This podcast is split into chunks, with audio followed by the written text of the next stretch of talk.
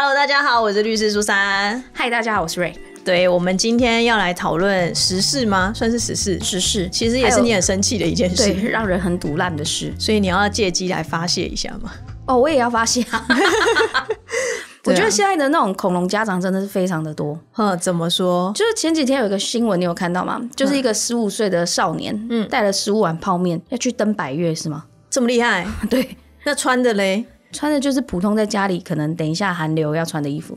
哦，所以那是他后山，他家厨房就对了。对，这么这么 casual，他觉得自己好棒。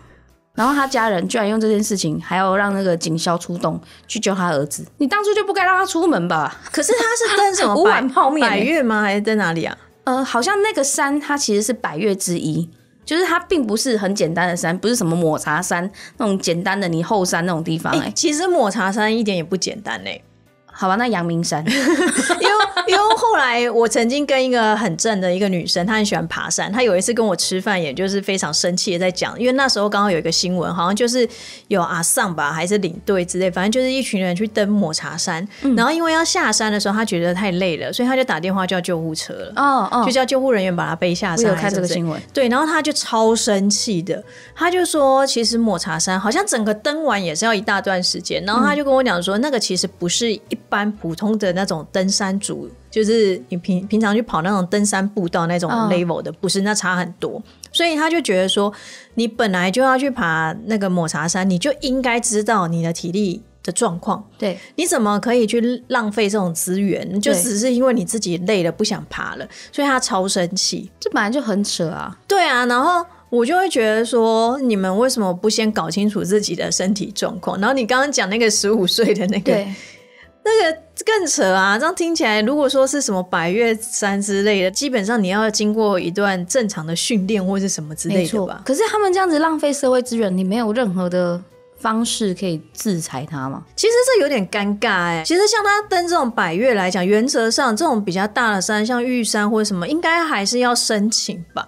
所以他这样应该算是偷跑去喽。嗯，像有一些山，它就会需要有，比如说呃入园证，它要有申请，那甚至是什么要入山证证。因为像我朋友之前他们去爬玉山，好像也就是有些不知道是登记什么抽什么之类的。但其实蛮多人他们根本不会去申请就去爬嘞，这是可以的嘛？这不是很偷偷去啊？哦，就是想说不会被抓到就好，然后出事再打电话叫救对，没错，因为没事不会有人巡山，然后他们就会去用这种漏洞。嗯哼，对，尤其是平日。可是因为其实我觉得说老实话，他原则上也没有触犯到什么刑法或者是民法的东西啊。可是他这样子，像那个十五岁少年啊，他的状态是，我不否认，其实这是一个浪费社会资源的事情。嗯，对，因为其实我自己都会觉得说到山上一定会有很多不方便。那那个救难团队什么要上去，有时候可能会因为天况。或者是说地形之类的，我觉得那个会增加他们救难的难易度。对，而且它确实是百越，然后是在南头。第一是这个地方，他其实需要登记。然后呢，他要出门的时候，他父亲则说：“我有劝我儿子不要上山。” 干你就把他卡骨供灯就好了，那些工程销毁啊，不行，这样有家暴的问题啊！我想说，你到底凭什么觉得你可以去啊？而且他做这件事情，然后要把他送下山，他们还请了当地的山青，就是骑车把他送下山。但是其实，在天池山庄呢前几天才发生一个要送物资的人，然后骑车不小心坠谷。你们怎么可以用这种人命，然后再换一个人命？我觉得人命是就是没有办法衡量的啦，不可能是一换一。但是这件事情其实是你在一开头就应该要。预防，直接开个罚单吧，他爸爸。其实以前来讲是完全几乎都没有任何的财罚的东西，但你刚刚讲到南投，或许南投县政府可以考虑罚一下他，因为后来其实就有出现一个东西叫做登山自治条例，它其实是自治条例啦，那也就是说地方自己制定的，呃，算是法规啦，哦，它的效力比较不像法律这么高阶，因为它不是经过立法院去制定的，好，三读制定。定的，它是各地方县市政府他们自己制定的，所以也不是说每个县市政府都有。但是因为你刚刚讲到南投，目前来讲有定这个自治条例的有台中、南投、花莲、苗栗、屏东。哦，所以如果说像他在南投的话，其实南投县政府就是看他们要不要罚了啦。对，因为罚他罚他。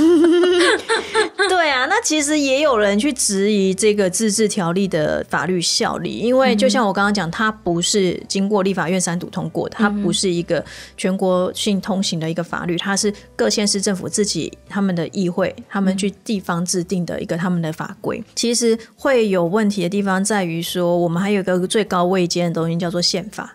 哦，对，宪法有保障生存权。那你今天发生了山难，那是不是就会发生他的生存权可能受到侵害的问题？对。那我们所谓的生存权，不只是说国家有照顾维护他的生存权利，还有更积极的，就是要让他免于这样的一个，呃，应该是说，不是只有单纯的防止他被剥夺生命，而是国家还有积极的要去照顾跟维系他的生存。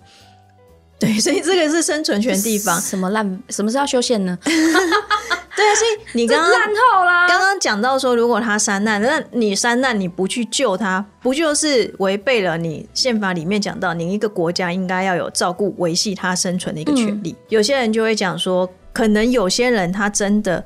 就是没有那个钱去负担这些救难的东西，难不成你就不救他了吗？他也是一条生命啊。嗯，我觉得救就是如果发生山难，你该救还是要救。我觉得这是就是有点像是最就是他的生命宪法保障。但是 当某些状况，比如说台风天，你还要去爬山，这该死啊！或是你十五岁，这真的该死。还有你十五岁，他妈带五碗泡面，你也要去爬山。哇，因为其实我有去查了这个登山自治条例哦，他就有讲到说，其实你在从事登山活动，你要申请许可，嗯，然后进入特殊的管制山域，应该要有登山计划，然后从事这个登山活动，而且不可以随便改变你的路线跟范围。嗯通常可以改变的情况，大概就是你遇到一些天灾嘛，不可抗力，那个没办法嘛，你为了要保护自己的生命，所以你一定可以改变嘛。然后还有就是说，进入一些禁止你进去的地方，嗯，好，因为。其实我们台湾还蛮不错，就是我们有很多美丽的山可以去登。那其实政府原则上大家也都管制的很好啦，就是有帮大家辟路啊什么的，规划路线啊。那危险的地方就会禁止大家去走。那这也都是，其实我觉得就是回归到有点像我们宪法保障的生存权嘛，就是让大家你在享受登山之余，然后可以。所以当初立宪法没有想过台湾人很给笑。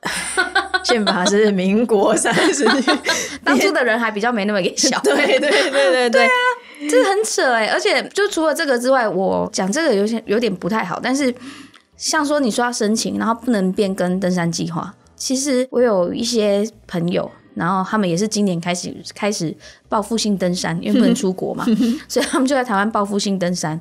然后他们其实也常常去爬那些管制的山，嗯，他们也从来不递交任何计划，也不申请。反正不会有人发现，他们就会偷偷去爬。我觉得应该要把他们名字公开在底下。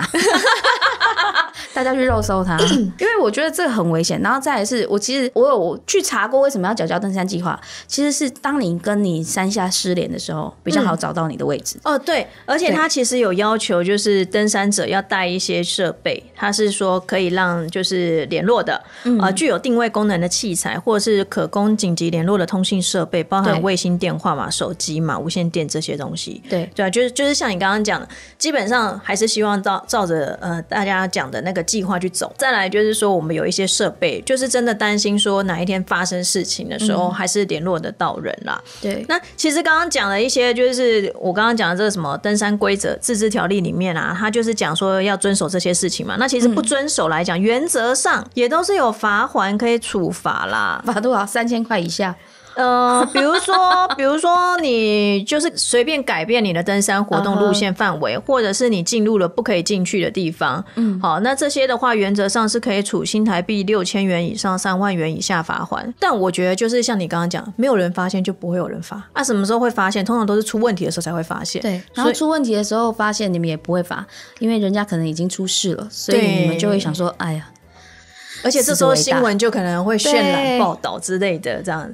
然后还有像刚刚讲到的说，呃，如果说你进入登山区的时候，你应该随时注意气象资料变化，并能因应当时环境跟体能变化，采取安全行动。看这句话到底在讲什么？对啊，而且这真的是很后来，因为其实现在台湾其实可以查得到十天以内的天气，不是吗？而且这句很后来的话，就是你没有遵守的话，还会处三千元以上五一万五千元以下罚款。但是我真的不懂这句话要遵守什么东西，而且你要怎么遵守？他就说，登山活动前或进入山区期间，应随时注意气象资料及变化，并能因应当时环境以及体能变化而采取安全行动。这句话里面充满了太多的不确定的法律概念，然后你跟我讲说这个东西违反了要处三千元以上一万五千元以下罚款，我不知道要怎么违反呢？就是你明明知道等一下要下雨了，你却没有带雨伞。对，那这样子台北市超多人要被罚，很多人下雨天都没带伞啊！我这不是山上了，真的。然后还有什么领队违反第六条规定？就是说有一些特殊的地方要有领队带领，然后呢，依照登山路线的难易度，由领队为本人及队员办理登山综合保险，最低保险金额由本府另行公告。然后领队要具备初级紧急救援能力。然后反正啊一大堆了，有的没有的。然后这个违反的话是处一万元以上五万元以下罚款。然后其实最多就像你刚刚讲的，就是那种给小的人啊，然后让一大堆警消啊什么去救他的那种啊，那种的话通常都是十四条啦，就是遭受登山事故，然后进行搜救者。本府就是这个是就是看你在哪里嘛，比如说是南投，就是南投县政府，南投县政府呢就可以以书面命其负担相关的搜救费用。他是说可以哦，不是说应该哦，对，好是得哦，不是应哦，所以基本上他没有强制力啊。那也就是说，各县市政府可以决定要不要罚。对我可以决定我要不要罚你，然后但是如果我不罚你，或是我罚了你不给，哎也没办法。嗯，如果真的罚了不给，当然是可以走行政执行这一块啦。但是首先就是要他有罚，而且因为闹到登山山难的这种，通常媒体都会去报，对不对？媒体都会去报，然后再来就是说，呃，救出来了，很棒。然后再下一则新闻，县府因此而罚还那该名登山者多少钱？我觉得人民就会有意见了。哎，烂透了。而且你看，我刚刚讲到那个报复性爬山啊，嗯嗯嗯。就其实之前有一个女生，然后她也是因为参加了网络上的登山纠团，就后来发生山难，然后她父母就很难过嘛，嗯，然后他们就回头想要就是搞清楚到底发生什么事，为什么当初纠团的人没有 take care 他们？但是其实这个啊，在网络上非常的多，他完全上面。让让你签全部都是免责，他就是说，请你自行评估登山的能力。我们这次的山是什么什么什么山？如果你没有攀登过百越，你没有攀登过十座以上的山，你不能参加。然后叫你签，然后就是免责。所以那件事情，我不知道到现在是有没有提起诉讼或什么，但是基本上媒体上看来是不了了之。可是我蛮赞成这件事情的。我我知道，我知道，我觉得蛮赞成。只是我觉得这个东西其实它最大的 bug 是，当它。进行报复性旅游这种事情，报复性登山这种事情，是不是应该要有一些宣导，要告诉你们说，我觉得签免责很好，只是我说像这个女生，她可能就不知道自己适不适合去爬这个山，所以你要去爬这个山之前，家人啊或者是朋友，不是都应该要知道有一些观念，就说，哎，这个山你可能不能爬吧，你不适合吧。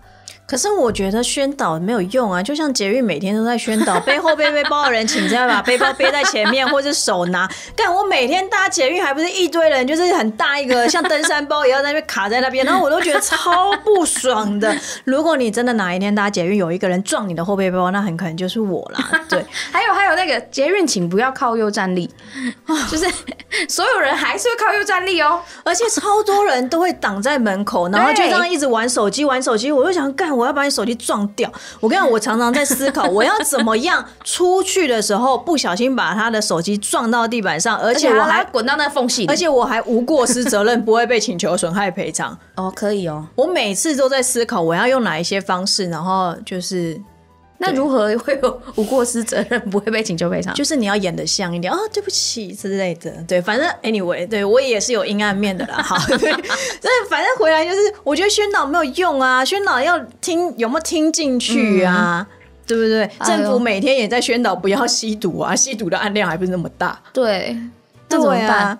所以我觉得其实根本就是自我负责的问题。我觉得台湾人就不自我负责。我觉得台湾人现在很多时候有问题都是别人错，别人错，别人错。对，就是你不会去检讨自己。我觉得我这一辈还会啦，我我爸妈那一辈更会，就是那种老人家都会是有问题，一定是我们自己错在先。可是现在人不是很多都会说是。呃，一定是你们家带坏我们家了，或者一定是怎样怎样。对，所以我觉得回过头来，其实登山这件事情是关系到自己的生命健康这些安全的，其实是自己要去评估跟自己负责的。嗯，对啊，你自己不去，就是你觉得你自己非常厉害，你要去登这个山，那出问题你就是要去。承担这些责任啊！对，而且你要记得，你签了免责，那个人一点屁事都没有。对啊，因为其实他 也跟你讲了这个山的难易度什么的了，那你自己就要去评估啊。嗯，但是我觉得这种东西不合法吧？应该是说他不应该这样纠团吧？对不对？因为这是攸关生命的事情。可是他们登山了很多都会这样纠纠团一起，而且就像这个里面会讲到说，有些山它是必须要有领领队带团的。嗯，那所以如果这个领队一定要领队资格。对吗？对他要具备初级紧急救护能力，还有基本救命术证书跟初级救护技术员证照。基本救命术，对啊，这到底是什么东西的一个术啊？而且其实这个领队他的责任还蛮重的，他应该要就是除了。依照这个登山计划带领队员从事登山活动之外，还要严禁队员脱队独行。嗯，然后如果队员发生意外事故导致危及生命安全的话，这个领队还要紧急的赶快帮他做救护，还要负起照顾的责任。嗯，天哪，领队很不好当哎，领队很倒霉。可是那个签免责那个，他们好像没有领队，所以他们就是这个女生才会脱队。这个女生跟另外两个女生三个人一起脱队了，然后因为他们没有习惯负重走那么久嘛。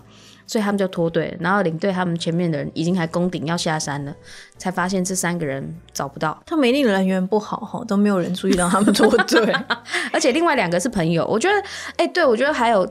如果可以的话，一定要两人以上，因为那个是一个人去参加，我真的觉得你胆子很大哎。反正我都会觉得，其实登山你当然对，就是如果是那种简单的，比如说剑潭的那个山啊，或者是 我最近跟大家大推，因为我前阵子跟一些就是我们 Press Play 的一些呃，算是有在授课的老师们，我们就在聊，然后我们就在讲说，我现在大推有一个叫富阳生态园区，哦，那个山超弱。对，那个算超弱，但是你又可以达到就是健身的效果，就自以为嘛，就是我有走走，然后有流汗，哦，但那超弱，而且它很多树，就是也是阴凉的。对，它现在是我心目中就是第一名的弱。然后象山你有爬过吗？象山我爬过，我现在差点挂，我现在真的。对，就是因为象山刚开始那个，就是它的阶梯大小高低就是没有一致嘛，哦，所以你一次如果走太多会喘不过来。对，因为我现在有高血压，对我这样在公开的铺路，我现在弱点。对啊，而且其实我自己朋友有在登山的那种，他也说象山他不太 OK，因为他说刚开始那一段是真的太累。哦，对对对，所以呃，你的评比现在目前是富阳生富阳最弱，然后再来是剑潭啊，但剑潭那个其实可大可小，因为它可以从剑潭站好像走到呃，不知道是剑南路还是哪边，就是哪里啊？剑潭就是在圆山后面的那那一大块那一座整座山，所以你可以剑潭原原地往返，你也可以剑潭到应该是内湖吧，哦，大直大直，然后或者是剑潭到圆山，我觉得那个也还算轻松。然后我还有去走过那个土城，土城的那个是什么？承天禅寺，嗯。但是那个路线我觉得其实有点诡异，而且因为他要先从捷运站，你要么搭公车，不然就是要先走一大段路。嗯，所以我个人还是比较觉得大推富阳啦，富阳生态园区 觉得超弱，但是你可以满足到自己有运动那种感觉。哦，我觉得台北的山好像感觉比较安全，相对安全。因为都几乎有规划，然后他会去做一些路面的一些就是维护什么的。嗯哦，我前几天看一个新闻，就是有人在爬象山的时候，看到一个阿伯扛了瓦斯桶。哦哦，我有看，超酷的。对他们就说到底是负重哎，负重还是送瓦斯，就觉得超屌的哎。对啊啊！我还想到有一个山也很弱，就是在新店碧潭那边。嗯，那边有一个山也是算是还蛮轻松的，那个大概是我的第二名吧。然后第三名才是健。你好喜欢爬山哦，因为爬山就是走路嘛，另外一种形式的走路啊。走路其实是很轻松的一件事。我跟你们说，他会穿高跟鞋走台北市，超强的，而且走超久哎、我超上次会走多久？你说你不知道从哪里走到哪里走？我们讲一个不是台北的哈，我最近最屌的是我从桃桃园地方法院走到桃园地检署，大概要走三十分钟。穿着你那一双高跟鞋吗？没有，我那天有穿平底鞋，但是就这样一路上一直走走过去，大家都会觉得你疯了。对，根本疯子。然后我像我去旧金山的时候，我一天可以走二十公里，二十公里，好像是哦。哇，超厉害的欸！对，我一天走二十几公里，城市爬山，而且而且旧金山的路都是那种就是几乎九十度那种高高低低高高低低，就是你在美国影集只要看到那种非常陡的，几乎很多都是在旧金山。啊，然后我就这样每天走走来走去，我我可以每天就是二十多公里，二十多公里，超厉害，所以回家都回去那个 hostel 都很好睡，直接睡，没有认床的问题。律师超酷，喜欢走路的律师。就是走路当运动减肥啊。而且因为我先生不喜欢运动，然后所以我我觉得就是你带他一起去吗？对我我有时候会带他一起去，然后我就会觉得说，哎，换老公机会又来了，换老公的机会又来了，我都会说我这是谋害亲夫啊，因为他每次都会走到一半就等一下，然后我说你还行吗？你还行吗？然后他都会觉得我好烦啊。他保险要保很多吗？没有哎、我最近有考虑给他加保。对啊，前阵子失能险才停卖了，真是太可惜了。对，欢迎有保险业者要来招揽我先生的生意的，要留表单这样子。真的什么啦？对，好了，我们回归到我们登山啦，就是其实呃，登山来讲，它目前是有这个登山活动管理自治条例来去做规范，但是它不是每一个县市都有。就像我刚刚讲抹茶山，抹茶山它是属于宜兰嘛，对宜兰就没有这个自治条例，哦，所以像那种就没有办法去罚他。不是啊，那如果在宜兰的抹茶山发生了，像你刚刚讲的，就是我爬抹茶山觉得太累，我就请救护车上来救我。嗯，那这个东西我可以罚他钱吗？啊，没有啊，你没有规则啊，你没有依据啊。我可以请你负担救护车的费用吗？应该是可以，因为平常好像你没事叫救护车，你也要负担救护车的费用啊。哦，我印象中是这样子啦，对啊。可是因为就像车当 Uber 在用、哎，好扯。可是就像刚刚讲，我们如果要罚他，就是要有一个依据。那假设今天宜然他到现在真的都还没有去定这样的一个自治条例的话，他就没有法源依据可以去裁罚啦。我其实是觉得就是一个很简单的观念啦，使用者付费啊。我觉得就算他今天真的把救护车当 Uber 在用，那你搭 Uber 也是要付钱的、对，我也觉得他应该要付钱。那如果说在网络上招揽这些生意，他需不需要先出示他是领队或者是保险，会帮大家保保险这些东西？我觉得这个东西其实因为爬山本身它是一个休闲活动，嗯、对，所以它模糊地带很多啊。对，因为其实 以前真的没有这么夸张，大家爱去登山。那如果这样的情况下，其实就不会有一些配套的一些规定出现。对，那这个像我刚刚讲这个登山自治条例，也是后来才开始制定的。真的有那够烂，我也讲了，它是自治条例，它不是法律，嗯所以那也就变成要看各县市政府有没有要去定这个东西、他们。最近缺不缺钱？嗯，缺钱我就罚。其实我在网络上也有查到，有人在提出一个质疑，就是我这个自治条例如果真的罚下来，我那个钱是进到哪里？我是进到这个县市政府没错，但是我是属于这个县市政府的预算里面的什么东西？它是归属，税收它是这个罚款进来以后，它是归于哪个局处去、哦去可以运用，还是怎么样？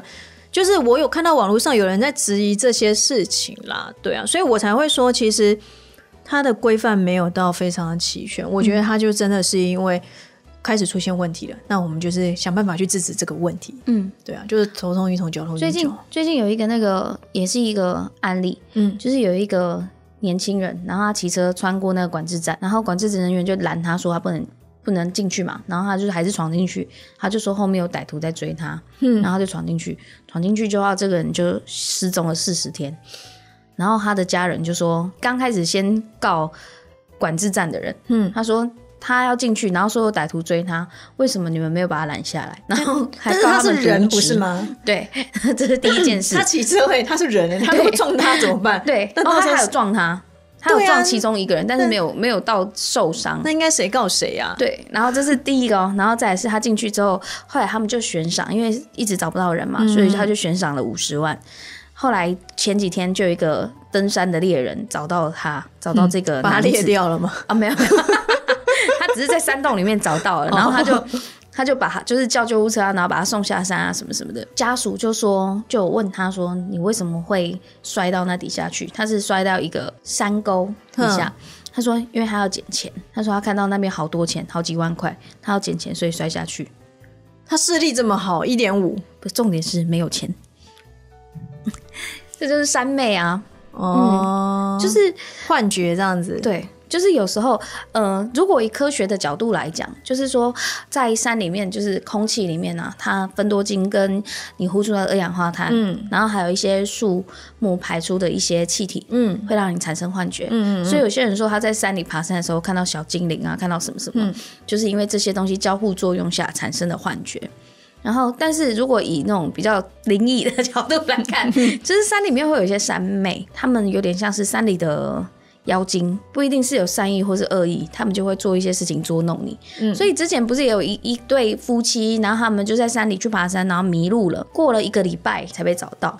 然后那个那对爷爷奶奶就说：“哦，他们这中间呢都有一个很慈祥的阿伯陪着他们，然后跟他们一起走。那问他们说：那你们当初怎么会走进来，还走到迷路？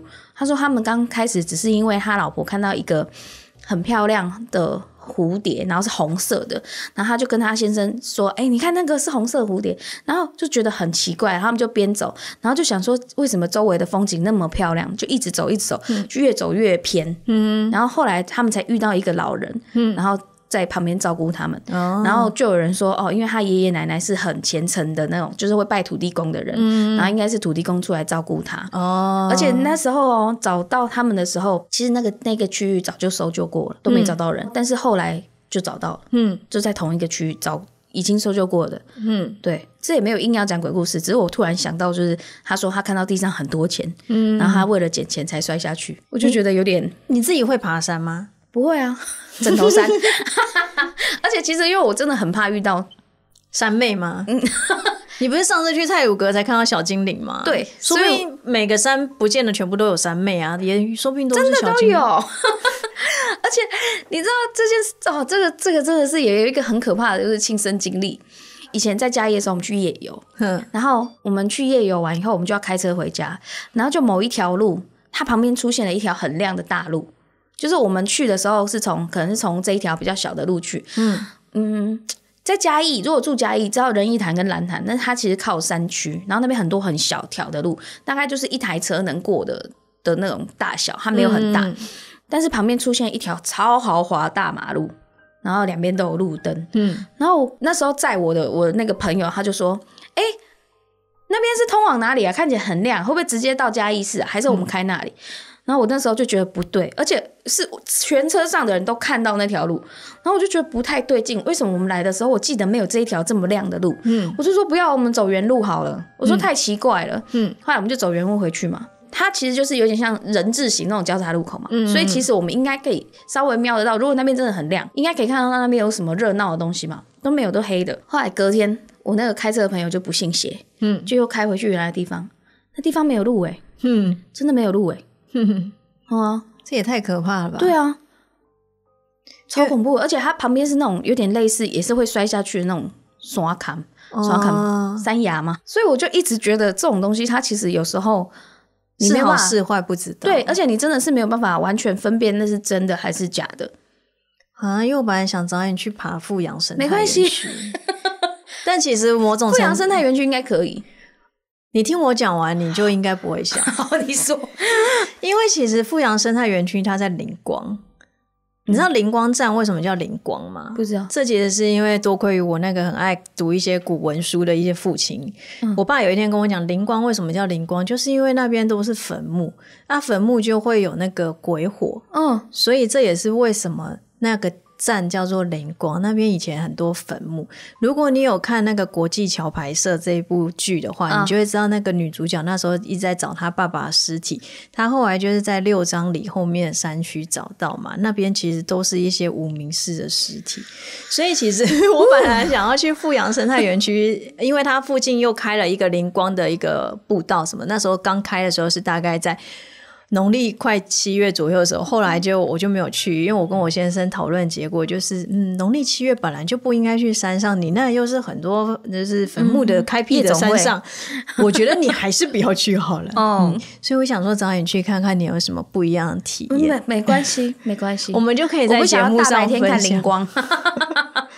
那边现在其实蛮漂亮的哦。为什么我觉得台北的比较安全？是因为我觉得台北因为很已经。很繁华，很多人在爬山，嗯，所以其实没有那么多阳气很足够，就对，对，没有那么多山妹，而且因为其实他们，因为我最近看《九尾狐传》，然后我就 我觉得他们那些动物或是人，或是想要变成能力更强，就是可能会有一些通灵，就是的能力，这些东西都是借由一些冥想啊的方式去让自己越来越好，越来越好嘛，所以。